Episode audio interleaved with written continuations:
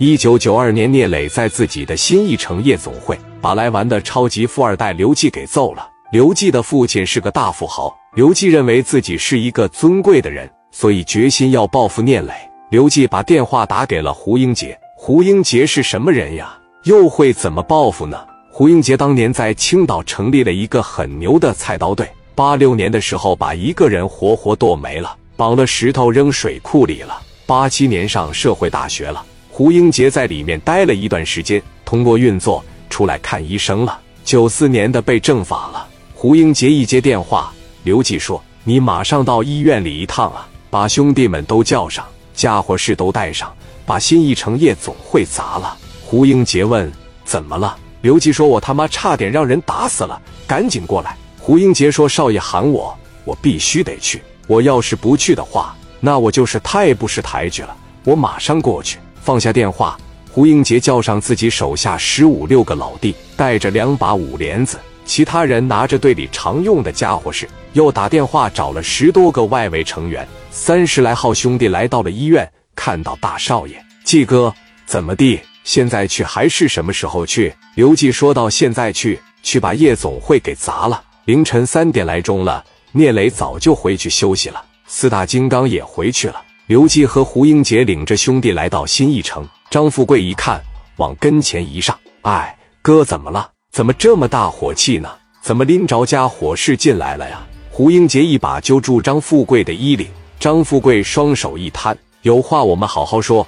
我们这头一天开业，你看这得罪谁了？得罪谁了？自己心里面没数吗？”胡英杰指着刘季说：“不认识他呀？我不认识啊。今天开业挺忙的。”我一直在外面敬酒了，我喝的也挺多。张富贵一脸懵逼的说：“哥有啥事，你跟我说吧，能办的话，老弟给你办。”胡英杰一听，小兔崽子真他妈会说话呀！给聂磊打电话，让他过来。张富贵说道：“磊哥刚走，我们磊哥吧有个习惯，过了点以后就不谈事情了。你现在给他打电话，我估计他也够呛能接。”胡英杰说：“是吗？”聂磊回不来没关系。告诉他砸他店的是青岛菜刀队的胡英杰，听明白了吗？张富贵一听，这是过来砸店来了，这不是过来处朋友的。你是想砸场子是吧？富贵再一看，人家这是有准备而来。大黄头发的刘季的眼珠子都发白了，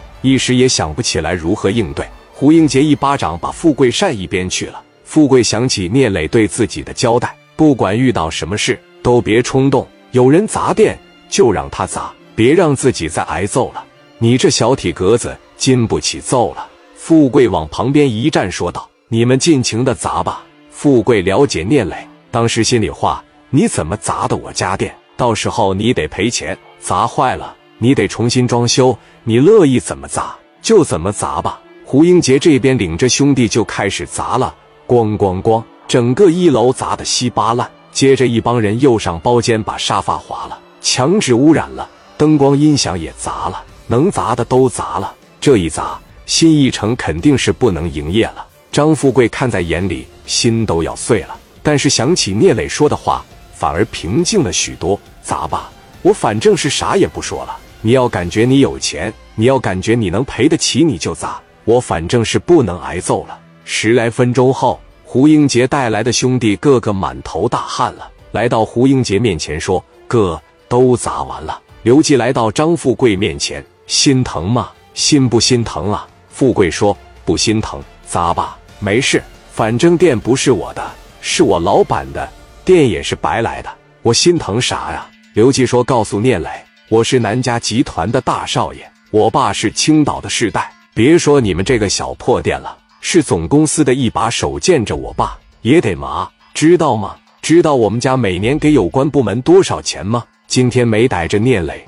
算他命大了。今天他要是在这儿，我当场把他的小腿掐折。张富贵说：“我相信你有这个实力。”刘季是吧？行，那我给磊哥说。史殿红在楼上办公室里面始终没敢开门。胡英杰、刘季领着这帮人大摇大摆的从夜总会出来了。富贵跟着来到了门口。富贵听刘季说：“天都快亮了，找地方吃点烩面，再回去睡觉，怎么样？”我知道有一家附近有一家河南烩面特别好。胡英杰说：“兄弟们，我们陪刘大少吃烩面去吧。张富贵一听，心想：你要是说现在回家睡觉，我不知道你家在哪，有可能明天聂磊给你算账，你还吃烩面？好吧，我现在就给磊哥打个电话。天狂有雨，人狂有祸。作为富二代的刘进，不学无术，还沾染恶习，一方面花钱请人闯祸，另一方面还不懂得保护自己，是典型坑爹的败家子。